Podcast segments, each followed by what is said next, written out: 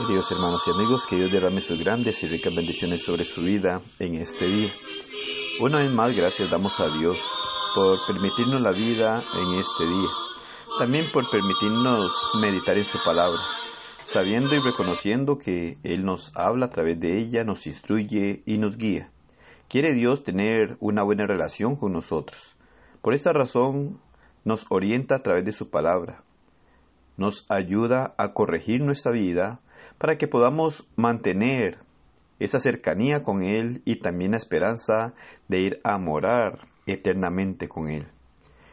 Segundo libro de Crónicas capítulo 20 versículo 12 nos dice, Oh Dios nuestro, ¿no los juzgarás tú?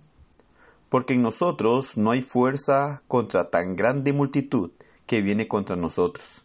No sabemos qué hacer y a ti volvemos nuestros ojos. Hace mucho, un pueblo que perdía una batalla encontró una manera más honrosa de ganar.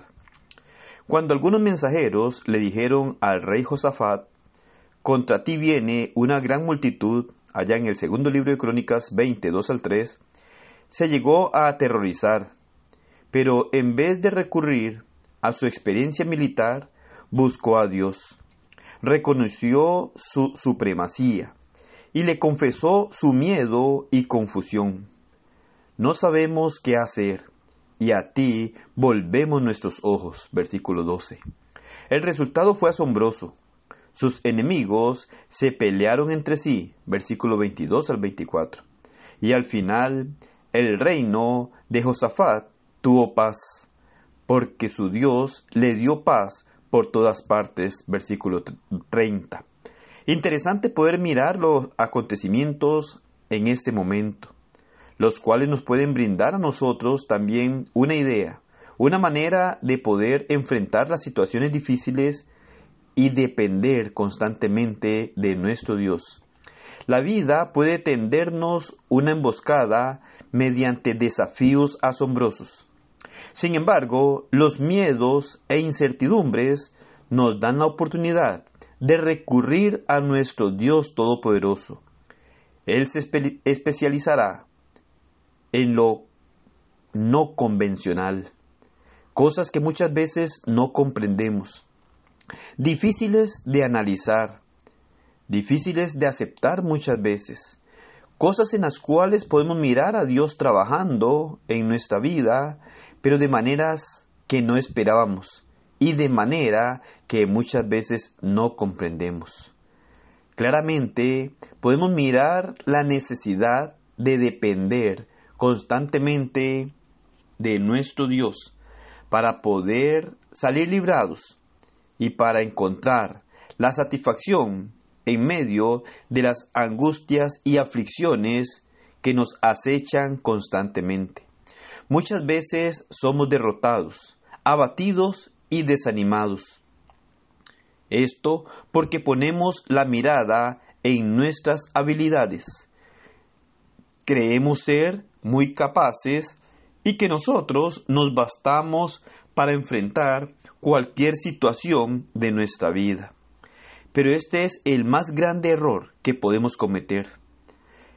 El grave error que muchas veces cometemos en nuestra vida es esta precisamente, que cuando nos sentimos abatidos, desanimados, cuando sentimos que nuestras piernas se doblegan, creemos tener la capacidad para poder salir adelante. Empezamos a confiar en nuestras propias habilidades. Creemos que somos capaces de derrotar al maligno con nuestras propias fuerzas. Pero esto es el error más grande que podemos cometer. Nosotros debemos de estar constantemente dependiendo de Dios. Antes de depender de nosotros mismos, debemos reconocer que no sabemos qué hacer en aquellos momentos, que no somos tan inteligentes ni diestros para resolver aquellas circunstancias negativas que se presentan en nuestra vida que solamente Dios tiene todo el poder, toda la sabiduría y toda la capacidad para hacernos vencer y así llevarnos de victoria en victoria. Por esta razón debemos volver nuestros ojos a Él, en señal de dependencia, porque sin nuestro Dios no lograremos permanecer en pie.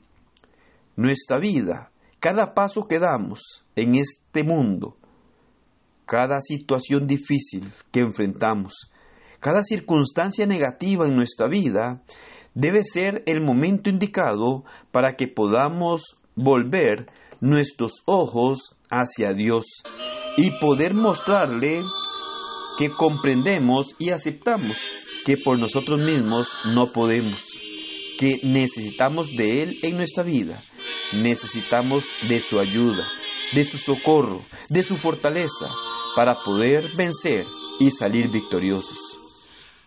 Dependamos cada paso de nuestra vida de nuestro Dios.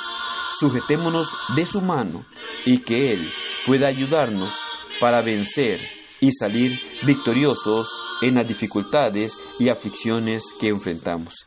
Que el Señor le bendiga y que pase un excelente día.